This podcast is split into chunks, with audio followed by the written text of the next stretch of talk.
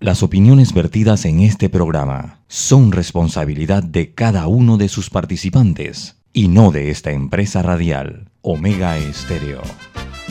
Son las 7 y 30 de la mañana, hora de un buen café y hora de Infoanálisis, el programa de información y análisis más profundo y actualizado de Panamá. Infoanálisis con Guillermo Antonio Adames, Rubén Darío Murgas y Milton Enríquez. Infoanálisis por los 107.3 de Omega Estéreo, cadena nacional.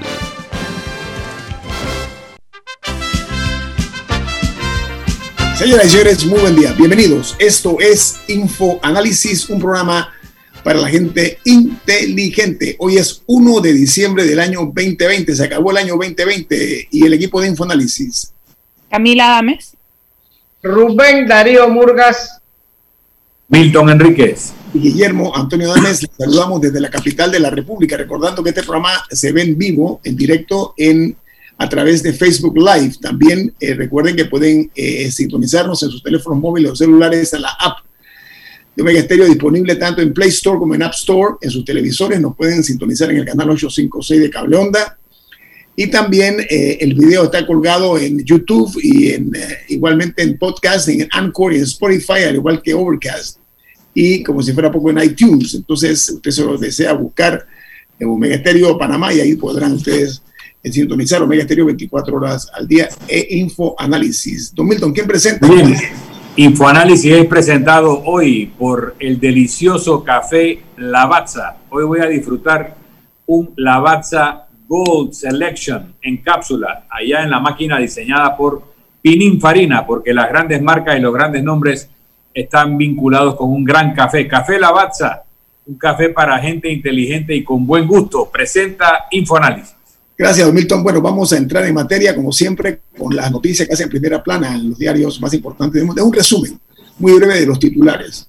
A ver, dice que la firma estadounidense Moderna anunció ayer que va a pedir de forma inmediata a los Estados Unidos y a Europa la autorización para comercializar su vacuna contra el coronavirus.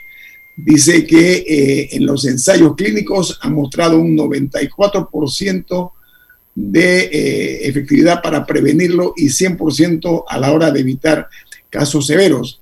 Y en Colombia hay una noticia inquietante porque en Cartagena anunciaron ayer el toque de queda nocturno y la ley seca para 11 barrios de eh, esta ciudad colombiana. La nota dice que a partir del día de hoy, 1 de diciembre, hasta el 15 de diciembre van a estar estas, eh, estas ciudades y estos barrios bajo el concepto del toque de queda. Y el régimen de Nicolás Maduro amenaza con lo que él, y lo cito, a través de un señor que se llama Diosdado Cabello, que parece que es el número 12, que el gobierno venezolano dijo, el que no vote el 6 de diciembre no come, dijo Cabello, un mensaje público que hizo refiriéndose ante la nueva, lo que mucha gente llama la farsa electoral de Venezuela, prevista para el próximo eh, domingo. Y en España, eh, Transparencia Internacional ha exigido al gobierno español en 25 ocasiones aclarar eh, o aclaraciones sobre la pandemia de la COVID-19. Dice que en noviembre se cierra como el mes con más contagios de la pandemia en la historia hasta ahora en España. Y Melania Trump, la primera dama, despide la Casa Blanca con una última decoración de Navidad.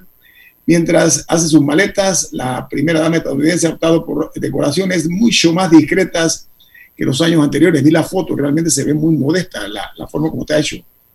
Y en Chile, el gobierno del presidente Piñera arremete contra la exconcertación y dice que en Chile surgió una izquierda muy radical que eh, permanece eh, prácticamente eh, al borde del desborde del Estado de Derecho, una acusación, por cierto, muy fuerte de parte del, del jefe de Estado.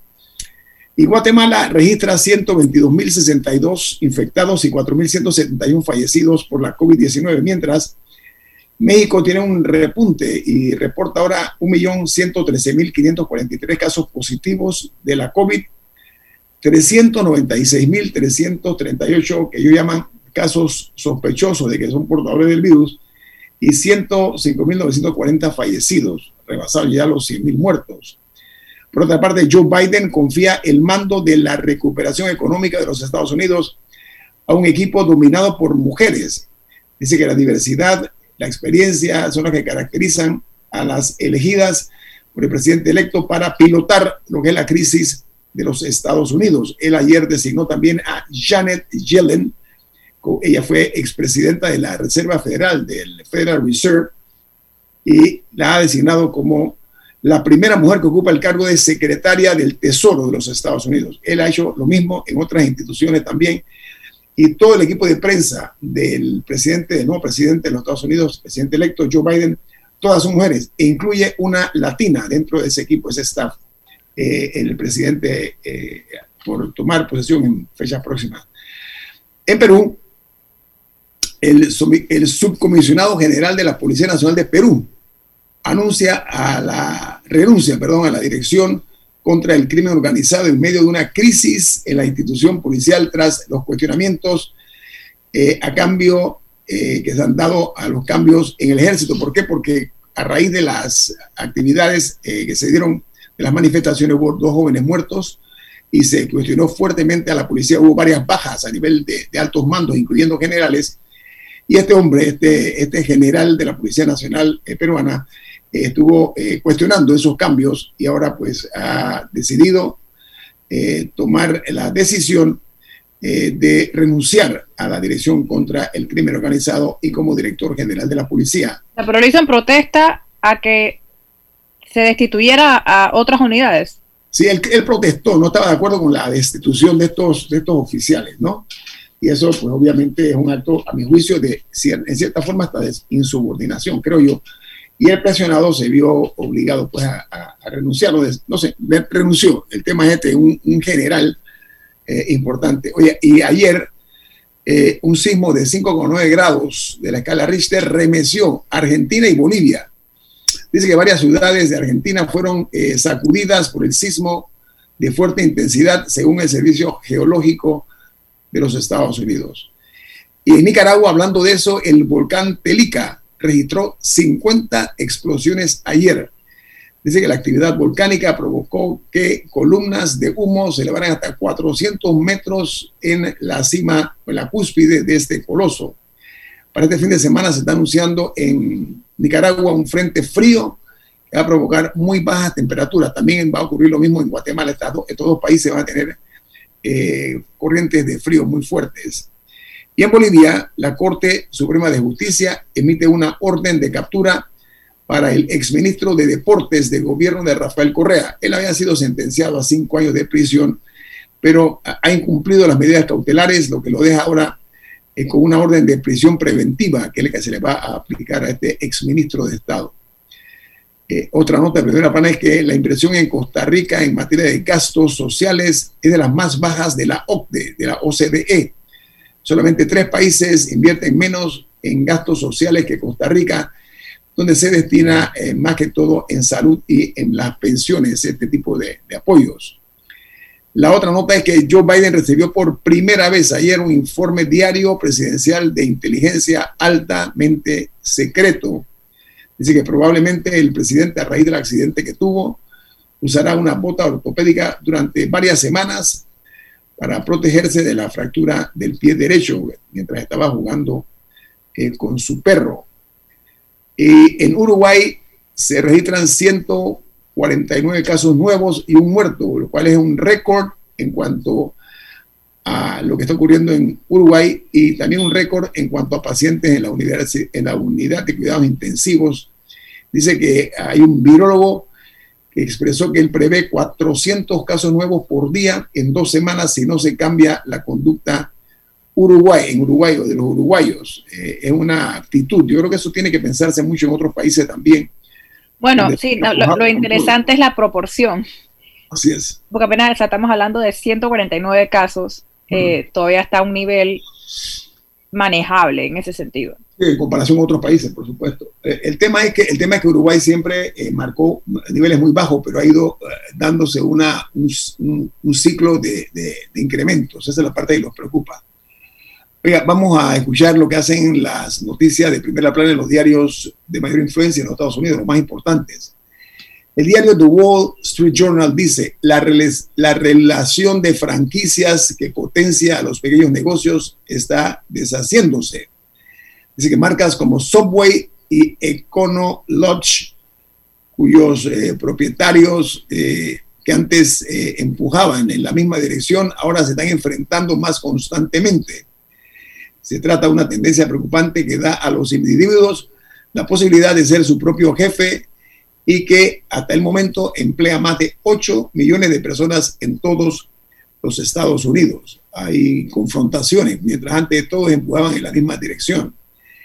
Y el diario The Washington Post titula Los últimos, eh, los últimos eh, dos de los seis estados que Donald Trump disputó han certificado la derrota del presidente norteamericano.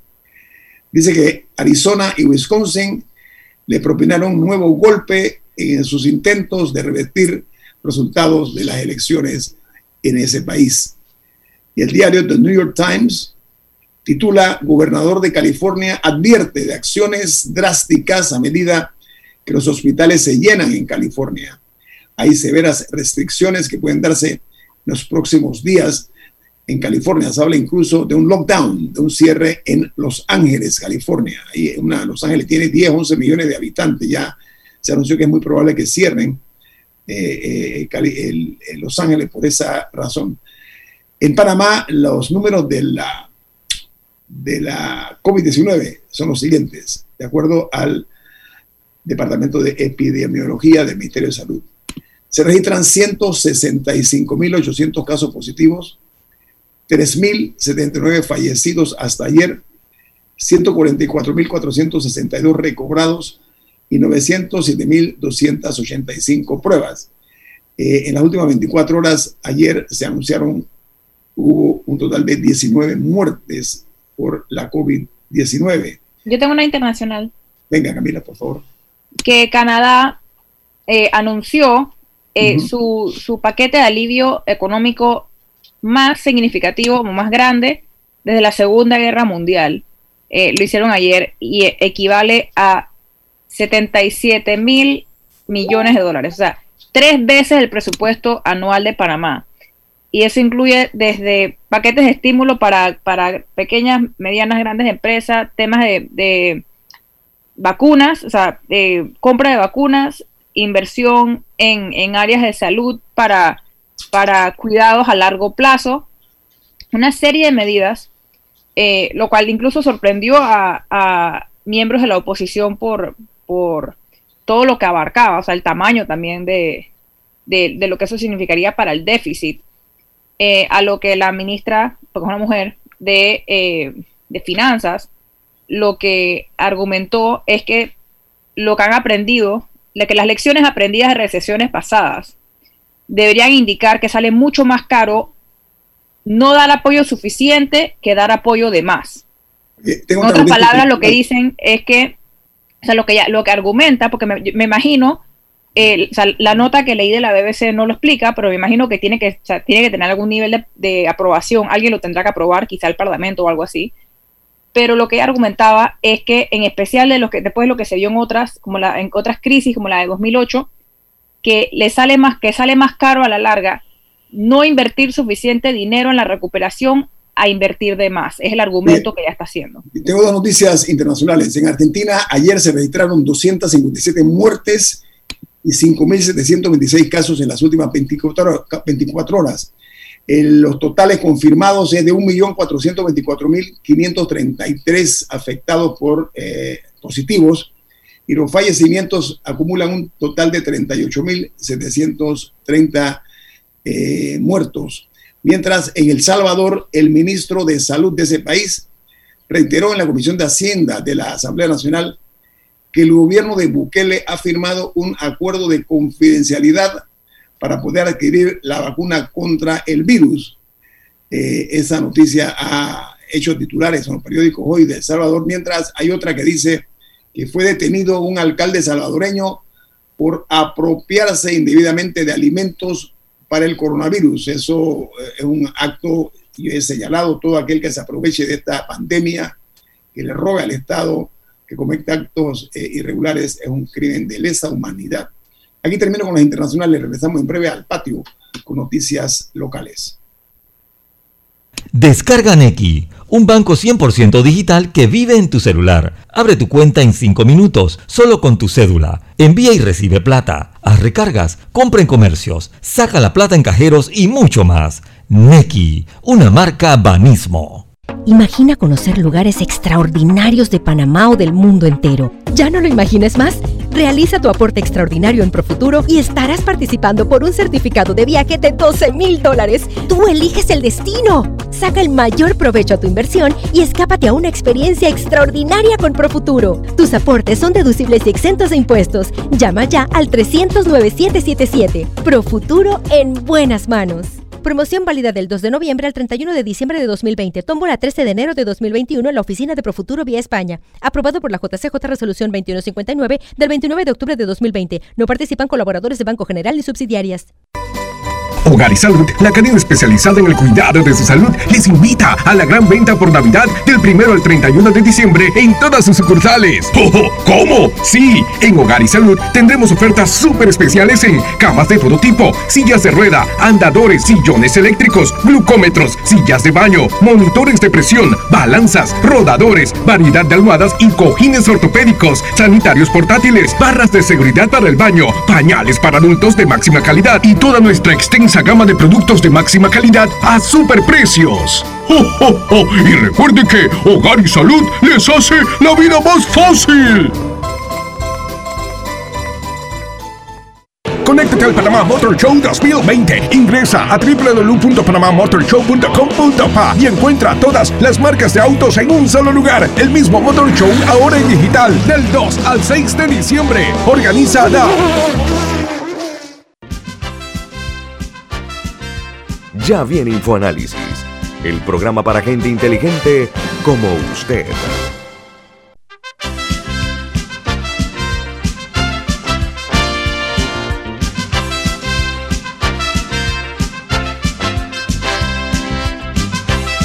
Bueno amigos, de regreso aquí en InfoAnálisis vamos al aspecto de las noticias nacionales, pero antes don Rubén Murgas tiene algo importante para todos ustedes. Bueno, es un nuevo anunciante, eh, Charles eh, and Henry London, la nueva marca de calzado para caballeros con diseño europeo, moderno y casual, le garantiza comodidad y elegancia al mejor precio del mercado. Búscalos en tus tiendas de calzados favoritas. Charles and Henry London. Muy bien, en esta época hay que vestirse elegante y cómodo. Un nuevo anunciante, Charles and Henry London, en Infoanálisis buen nombre, a Charles and Henry London, que bien, interesante. Oigan, eh, estimados eh, equipos de Infoanálisis, ayer circuló una noticia en la cual eh, se dice que Panamá podría estar frente a una segunda ola de coronavirus al reportarse más casos que en las etapas o en las fases iniciales de la misma.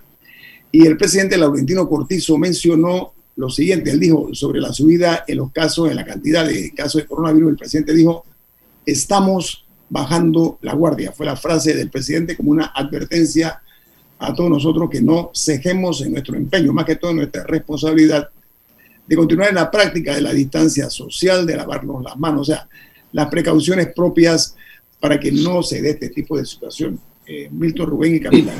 Yo quisiera que me den unos minutos, porque esto para mí es importante y estoy seguro que para ustedes también. Es importante manejar las cifras y la información para tomar decisiones inteligentes, no emotivas. las medidas de, de encierro que toman los países en momentos de epidemias y luego pandemias solo tienen el propósito de ganar tiempo, porque a la pandemia no se le derrota en una enfermedad infecto contagiosa encerrando a la gente la pandemia es derrotada cuando se genera la famosa inmunidad eh, de rebaño.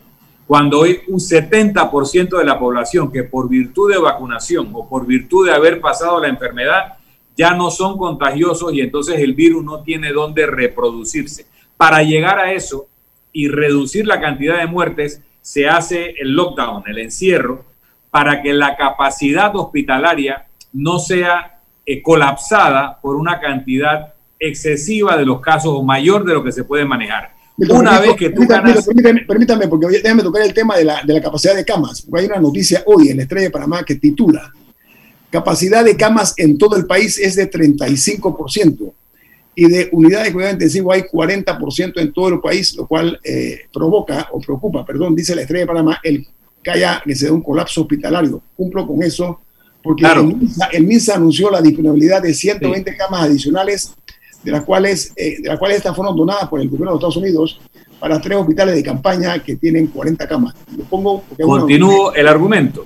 40% de disponibilidad todavía no te indica un colapso del sistema, pero hay que ver si en ese conteo están consideradas las camas que están en el centro Figali, que hay muy pocas personas hoy en día ahí, si están considerando las camas de los hospitales de campaña donados por Estados Unidos o todavía no están activas. Eso no lo sé en este momento yo.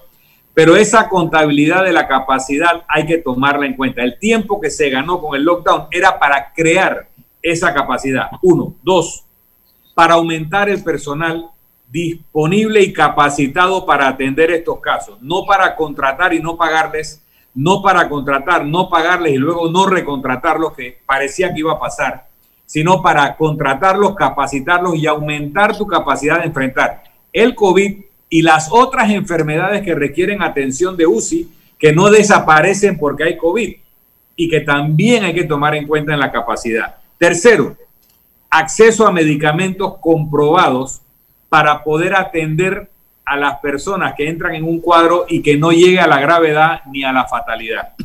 Cuatro, en ese tiempo, ya que tú tienes que haber hecho tus estudios, tus identificaciones y tus pruebas, tienes que haber identificado las poblaciones vulnerables, los barrios en donde hay una mayor, no ciudades, no pueblos, barrios y calles, donde ha habido un aumento de la infección para cerrar esa calle Ese barrio eso, Milton, no estamos inventando la rueda. Buena tu propuesta, porque acabo de decir eh, que hay un titular en Argentina que están ahora mismo eh, eh, dirigiendo sus objetivos, al igual que en Uruguay, a barrios muy puntuales donde los casos son. Así que estoy de acuerdo con, eso. Entonces, cuando a ti te empiezan a decir que van a volver a cerrar el país, yo quiero llegar a ese efecto. Ahora mismo estoy Pero al mismo tiempo las, autoridades sí han dicho, sí han, o sea, sí han dicho, no, no es necesariamente descartado esa opción, pero sí la han planteado como la última opción. Ayer Israel, Cedeño, ayer Israel Cedeño dijo que la instrucción era no afectar la reapertura económica, o sea, mantener la reapertura económica.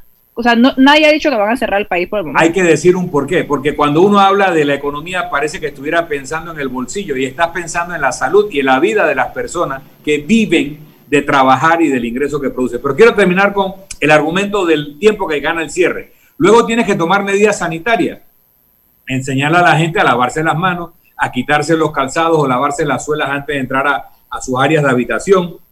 Acceso a ventilación. El encierro enferma. El encierro aísla a una persona de otra para evitar un contagio, pero estar encerrado produce mayor enfermedad. Por eso el repunte en Europa y en el hemisferio norte, porque en invierno la gente se encierra y no está en áreas ventiladas no toma suficiente sol.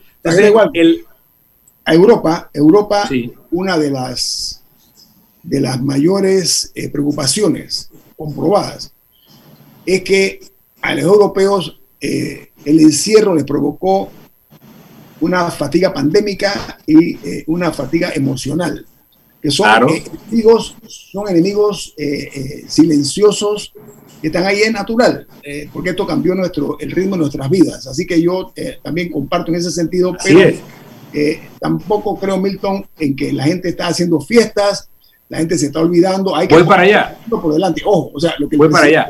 El encierro. Ojo, ojo. El encierro es como un torniquete que tú le aplicas a una persona que tiene una hemorragia para controlar la hemorragia, pero no le puedes mantener un torniquete seis meses porque se gangrena el miembro que tiene el torniquete. Entonces, el, recoger a la gente en un momento para ganar tiempo no puede ser la medida natural del control de la pandemia, porque tiene otros efectos psicológicos, emocionales y del nivel del sistema inmunitario al encerrar a las personas. Por último, es un tiempo para dedicar a enseñarle a la gente la importancia del ejercicio y de la buena nutrición, porque parte de la debilidad del sistema inmunitario tiene que ver con problemas nutricionales, con déficit de minerales como el zinc o el selenio, con déficit vitamínico como la vitamina D, la vitamina C.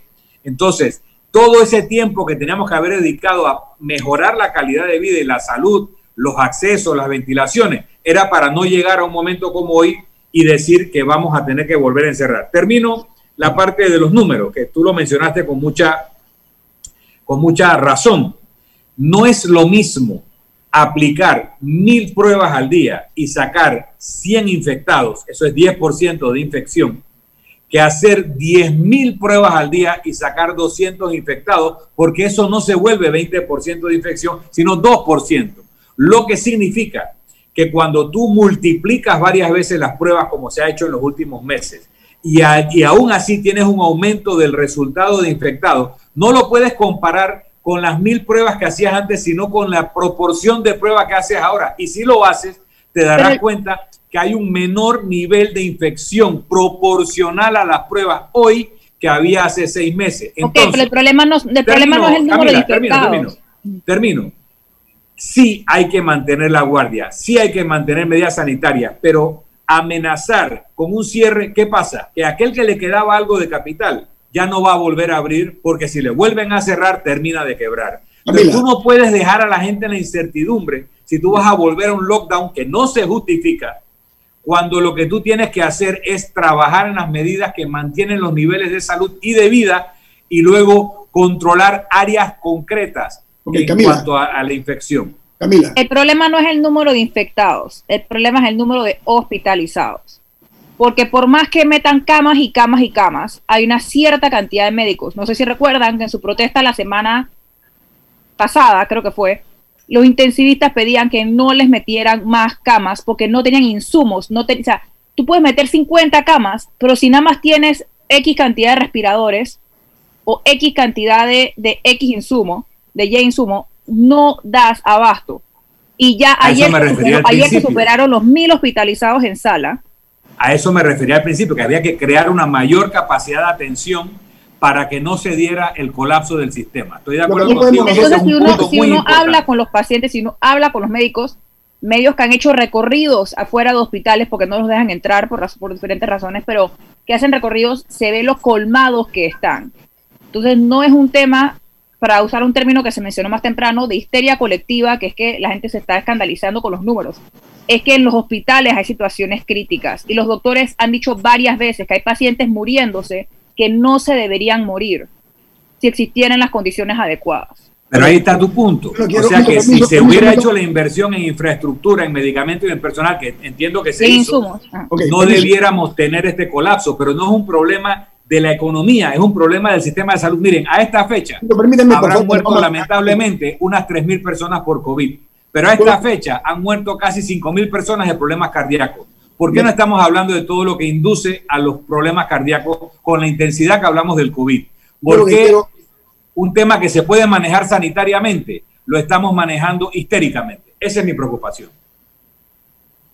O sea, yo, yo, entiendo el argumento de que hay gente que se muere por otras razones, pero esta es una que, si no estuviéramos tomando ciertas medidas, sí, habría muchísimo más muertes. Europa es un ejemplo de eso, de lo que les pasó al inicio de la pandemia y, Sí, y sí hay un tema, por ejemplo, eh, de transporte, bueno, quizás no el metrobús, pero el transporte informal del que hablamos la vez pasada, en donde se están violentando las medidas de, bioseguridad. Al periodista Fabio Caballero le pasó que estaba en un bus de la ruta Panamá-Colón y el bus iba colmado y él, él, fue agredido por el, por el conductor cuando él intentó reclamarle que por qué, no, por qué, porque le están tratando de sentar a alguien al lado sí, hay temas pasando en Panamá Oeste, hay un tema de desacato de las medidas.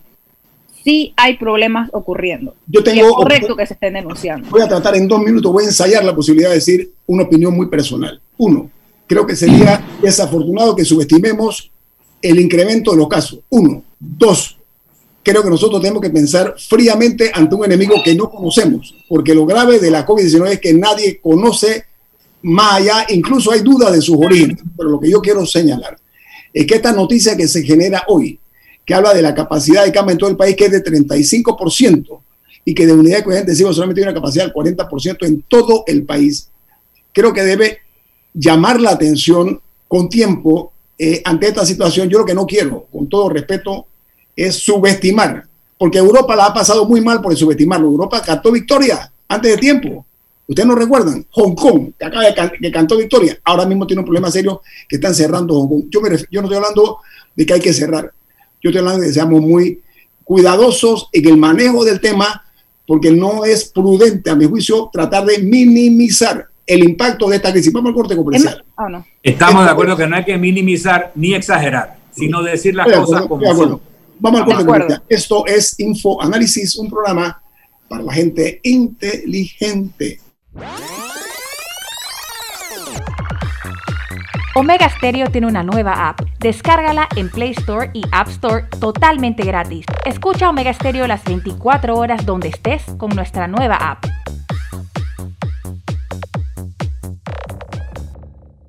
Conéctate al Panamá Motor Show 2020. Ingresa a www.panamamotorshow.com.pa y encuentra todas las marcas de autos en un solo lugar. El mismo Motor Show ahora en digital del 2 al 6 de diciembre. Organiza la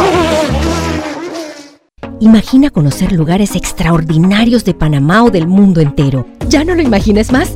Realiza tu aporte extraordinario en Profuturo y estarás participando por un certificado de viaje de 12 mil dólares. Tú eliges el destino. Saca el mayor provecho a tu inversión y escápate a una experiencia extraordinaria con Profuturo. Tus aportes son deducibles y exentos de impuestos. Llama ya al 300 9777. Profuturo en buenas manos. Promoción válida del 2 de noviembre al 31 de diciembre de 2020. Tómbola 13 de enero de 2021 en la oficina de Profuturo vía España. Aprobado por la JCJ Resolución 2159 del 29 de octubre de 2020. No participan colaboradores de Banco General ni subsidiarias. Inundado de papeles en su oficina. Gasta mucho tiempo buscando documentos y archivos. En Solutexa digitalizamos los documentos de su empresa y le proporcionamos un software poderoso y fácil de usar para que pueda organizar y encontrar esos documentos escaneados. Llámenos al 209-4997 para un demo sin compromiso. Solutexa, expertos en digitalización y gestión documental.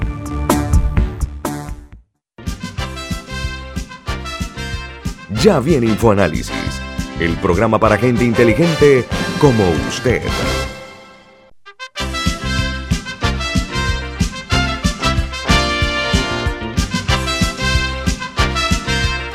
Están escuchando Info Análisis. Este es un programa para la gente inteligente. Para cerrar el círculo que estamos hablando, el señor Murgas no ha hablado. Señor Murgas, su opinión.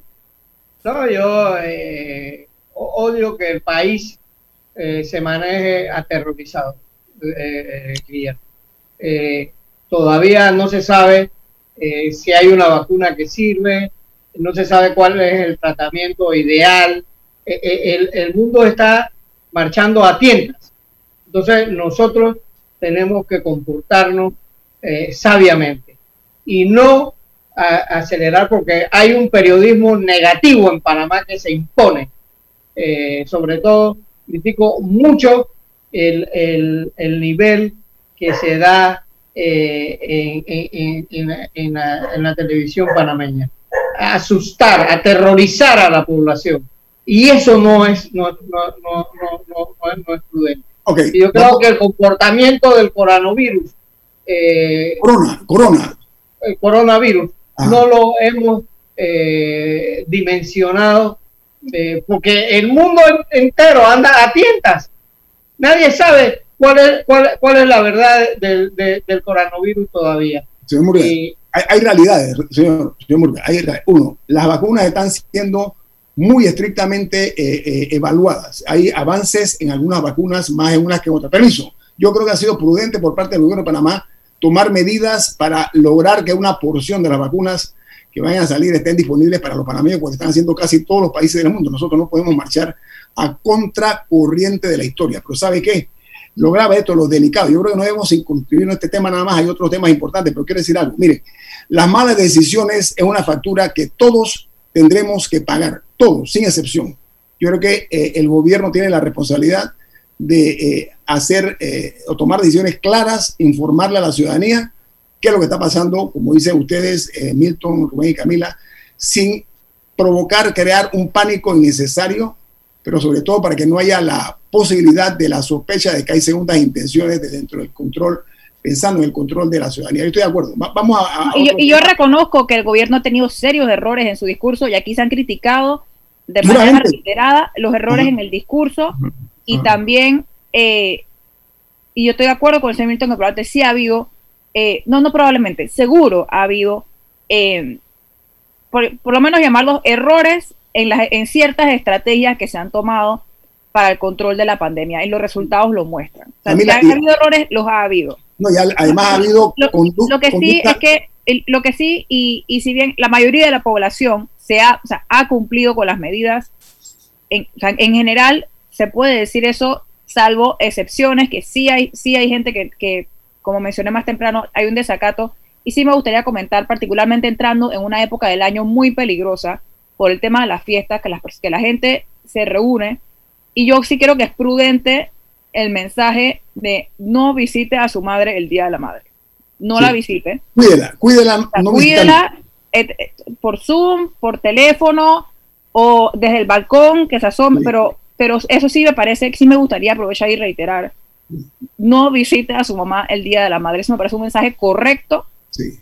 Y ahí queda la responsabilidad de cada uno, el manejo del riesgo al que está dispuesto a tomar con su madre. Pero me parece un mensaje importante. A, la opinión de que digo Milton y Rubén, y tú también Camila, eh, yo creo que eh, no se puede descartar la, la conducta antiética de algunos funcionarios en la manera como se han manejado, que es lo que eh, está Milton señalando, algún tipo de comportamiento hasta a veces hasta grosero, impositivo, un poquito alejado de la, de, la, de la democracia porque están regañando a los ciudadanos. Todas esas cosas hay que erradicarlas, hay que comenzar a, reformularse en la manera como se está informando a la ciudadanía. Oye, el país está frente al pacto bicentenario, que es el famoso diálogo nacional que se llama Cerrando Brechas, y eh, se habla de una hoja de ruta y demás, pero eh, yo platicaba con el señor Murgas en privado, que hay un dicho que dice que cuando mucho abarca, poco se aprieta. Eh, y, a mí me inquieta mucho que hay tantos temas en la mesa que a mi juicio debe priorizarse los temas. Rubén, hablábamos nosotros de el tema del el, problema económico del país, o, por una parte, y por otro, el de la salud. Eh, amplíe sobre eso que me gusta a mí, señor Murgas. Bueno, es que hay, gente que no puede caminar y, mascar, y mascar chicle a, la vez. O sea, ¿Cómo, se llama el presidente que hizo eso? Este, o sea, nosotros tenemos que, gobernar un, país, eh, eh, eh, Guillermo, no, no podemos atacar la pandemia por un lado y descuidar todo lo demás. El país tiene que andar. O sea, hay mucha gente, hay, una burocracia excesivamente en el Estado Panamá, pero excesiva, excesiva. Y, que eso eh, no se traduce en un bienestar para el país. Tenemos un, Estado gordo, eh, perezoso, eh, la única gente que está trabajando en la pandemia son los hospitales y, los médicos, pero el resto, el resto del, del, aparato productivo del país está paralizado, Guillermo. paralizado, pero paralizado. Porque eh, en el Consejo de Gabinete lo único que hay es la pandemia, no hay más nada. Entonces, no puede ser que el país se paralice, eh, Guillermo.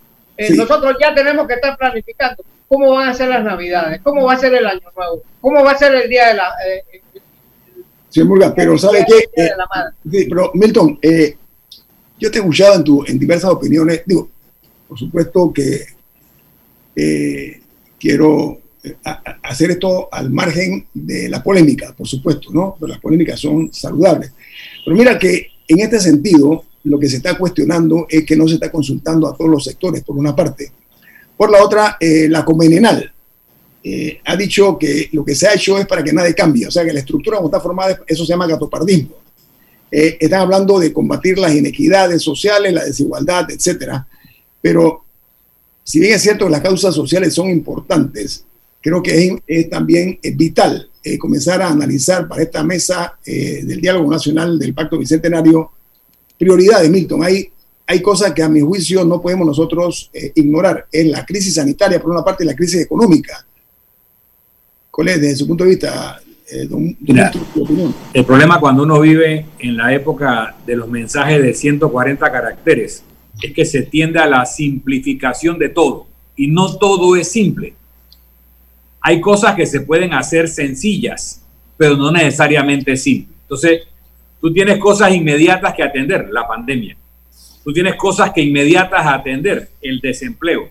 Tienes cosas inmediatas que atender, no perder el tejido socioeconómico que sostiene la vida, la vida de este país.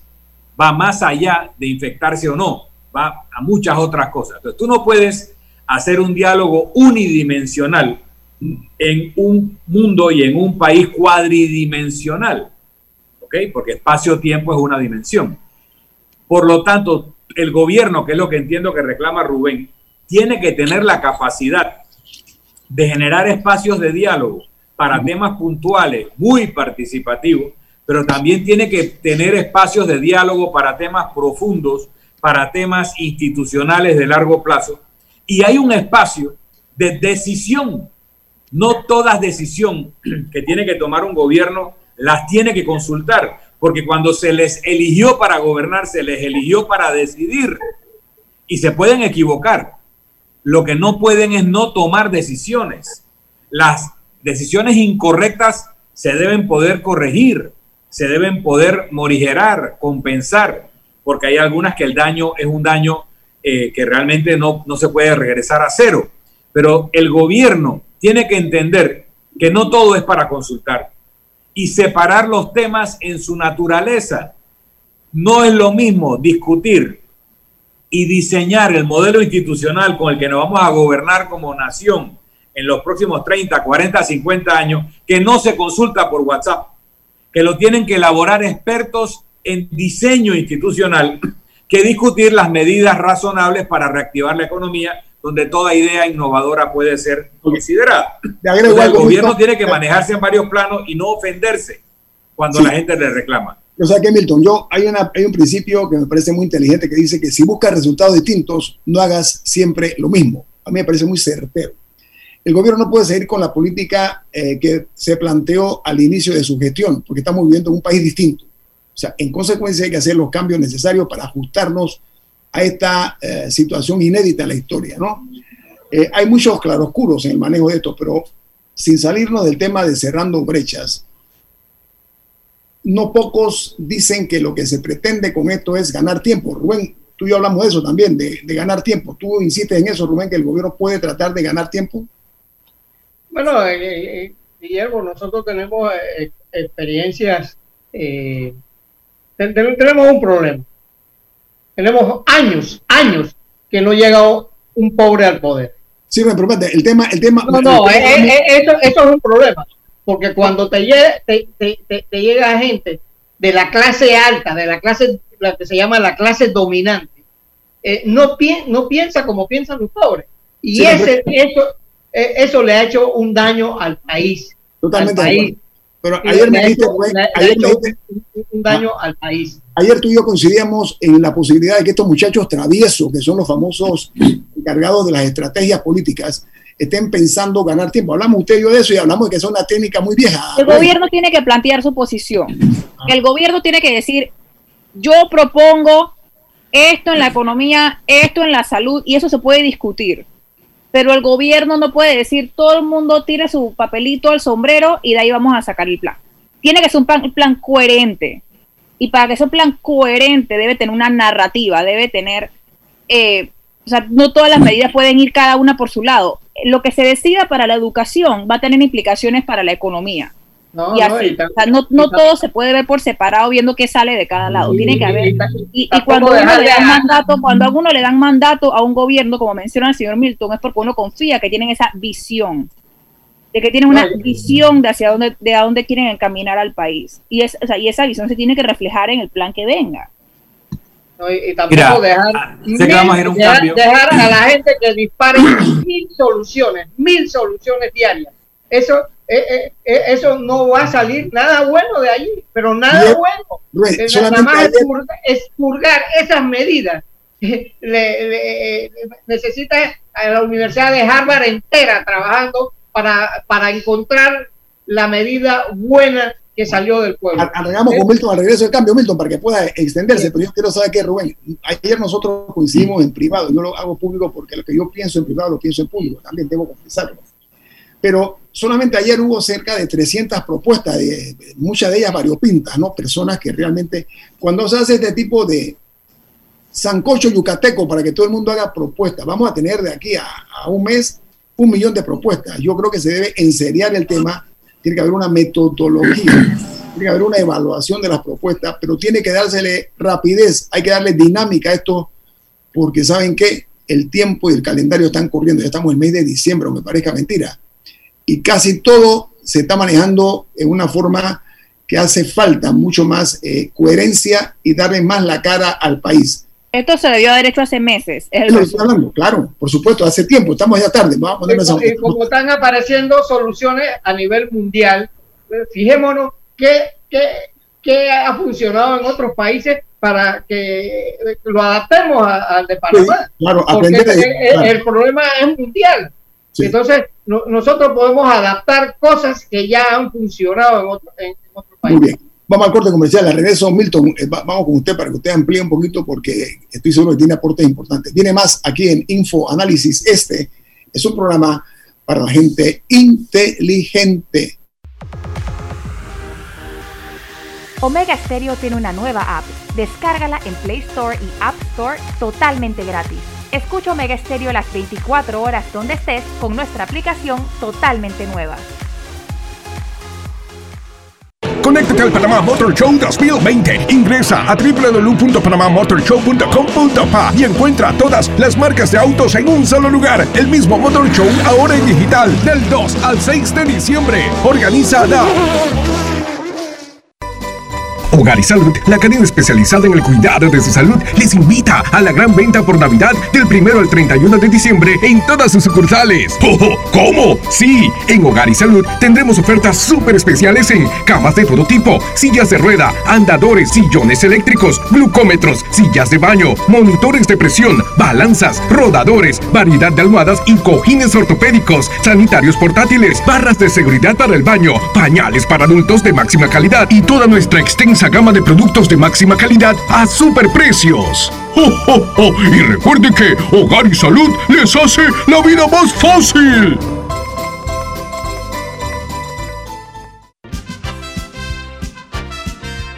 Ya viene InfoAnálisis, el programa para gente inteligente como usted.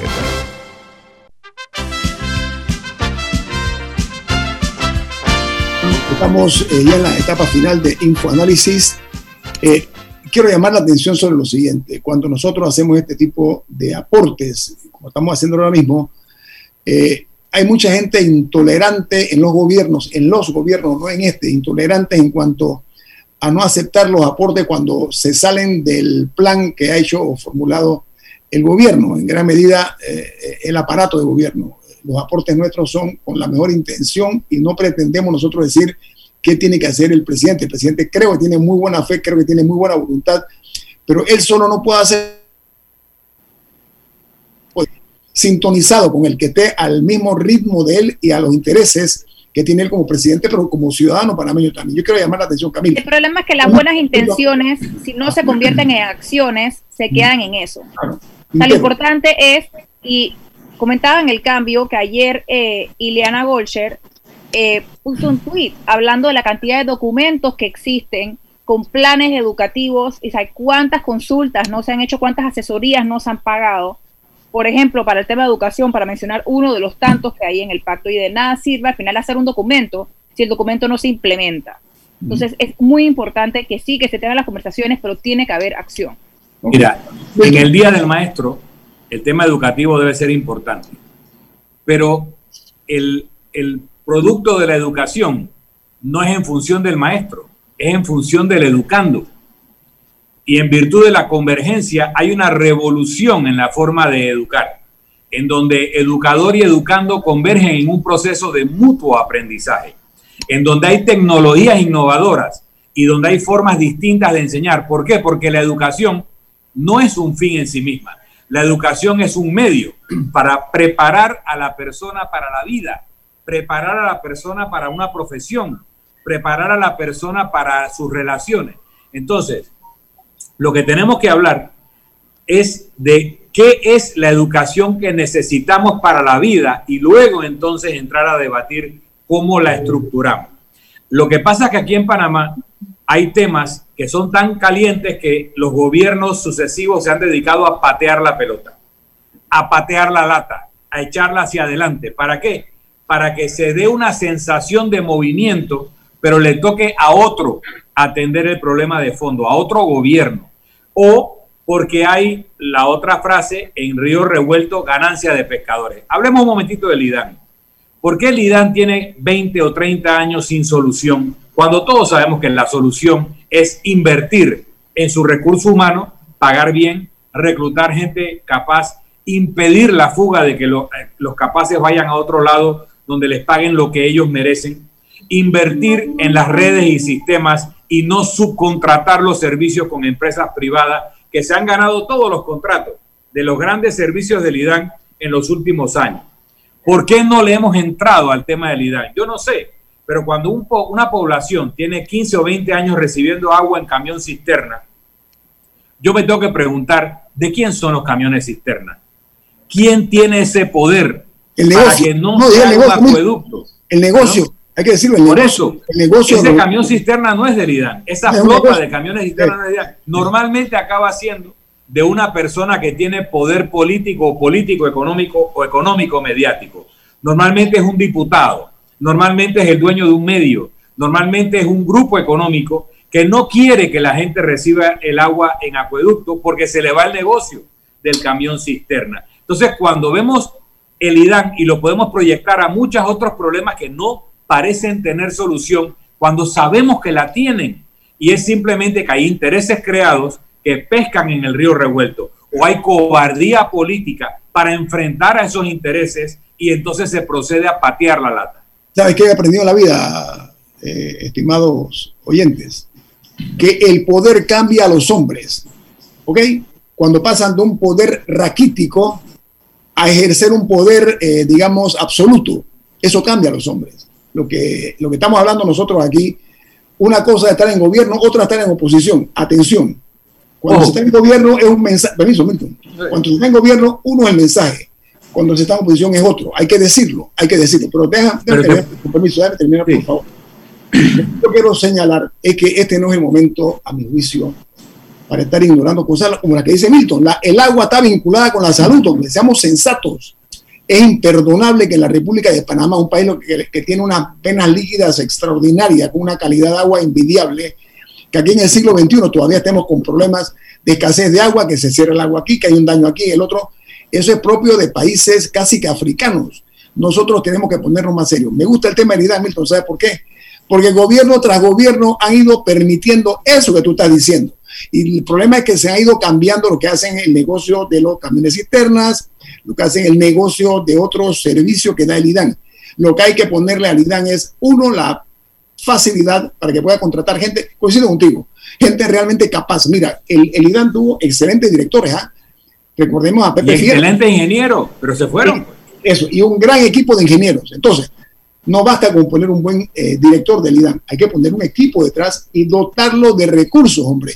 Hay que tomar medidas valientes, hay que tomar medidas que sean realmente contundentes de cara a una situación porque el agua es un elemento importante en medio de una crisis eh, eh, eh, de esta naturaleza, Milton y Camila. Y no, es que lo que quería agregar es que cuando tú estás en gobierno, a mí me tocó estar y he estado en oposición, y tú tratas de entrarle a un tema como el transporte, te empiezas a encontrar esos factores de poder. Aquí hay tres, cuatro diputados transportistas que trancan cualquier posibilidad de cambio del sistema porque son los grandes beneficiarios del sistema.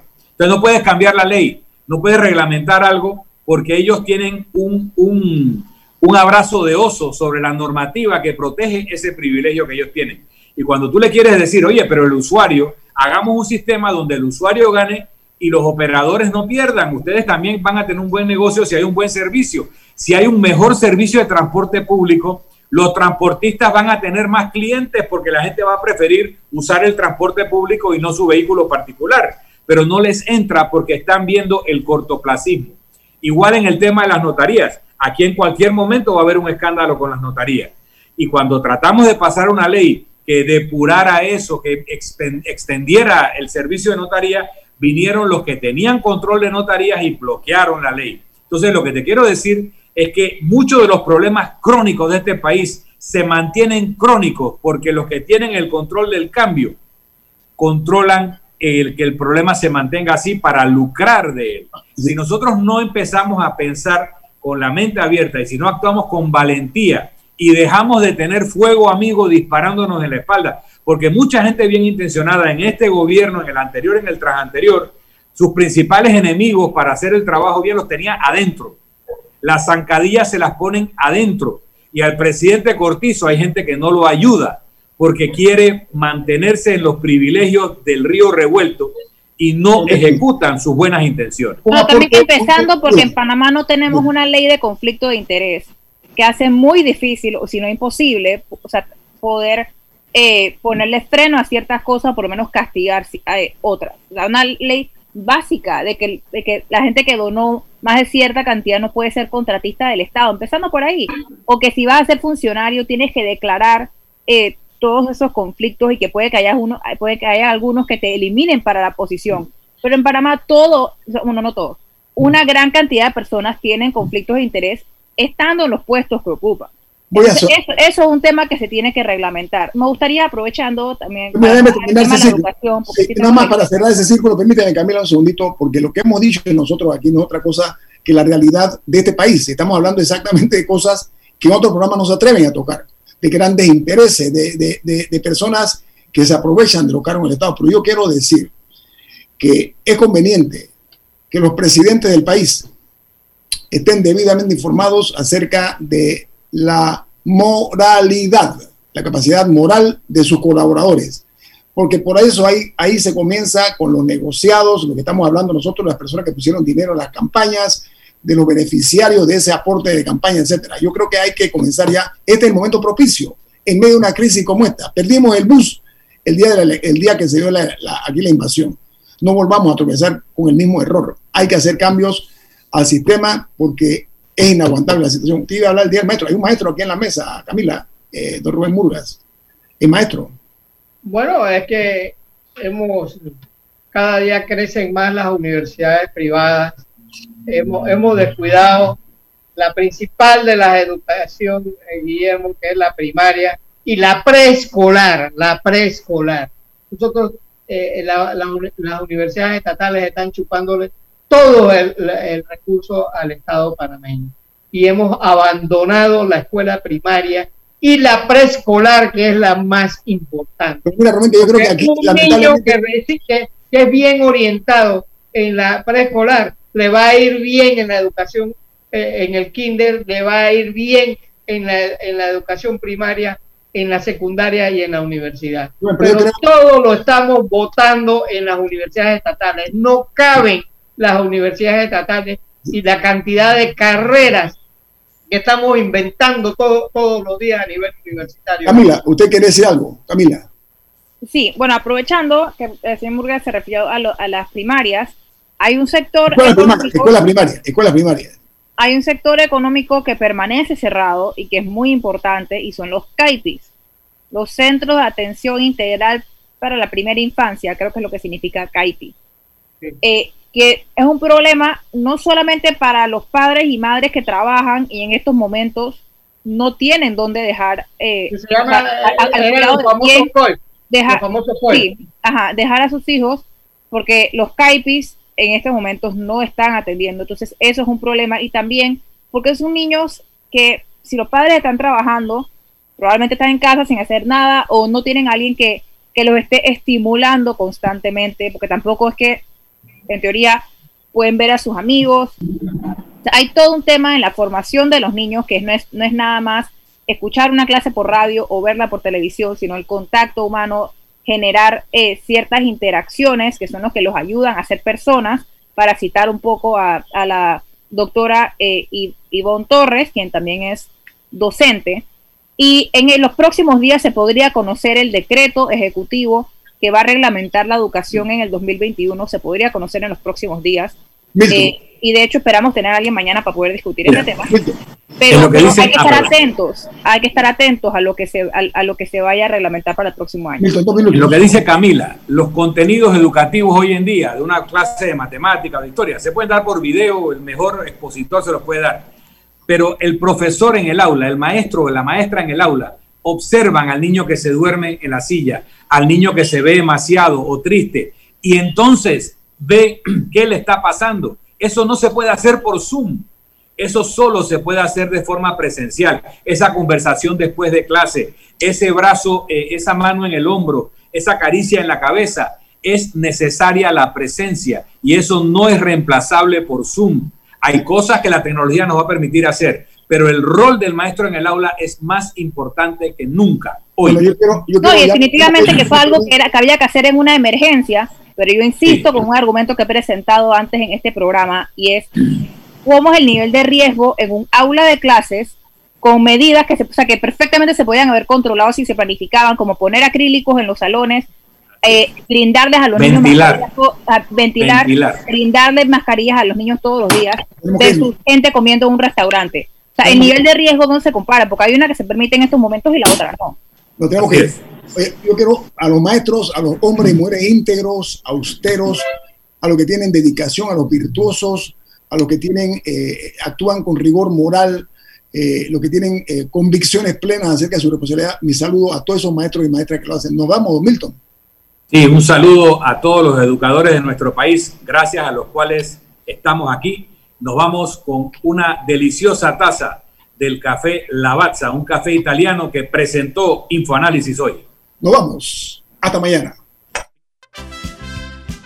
Ha terminado el infoanálisis de hoy. Lo esperamos mañana, de 7 y 30 a 8 y 30 de la mañana, para compartir la información y el análisis más profundo e ilustrado de Panamá. Infoanálisis con Guillermo Antonio Adames, Rubén Darío Murgas y Milton Enríquez. Infoanálisis por los 107.3 de Omega Estéreo, cadena nacional.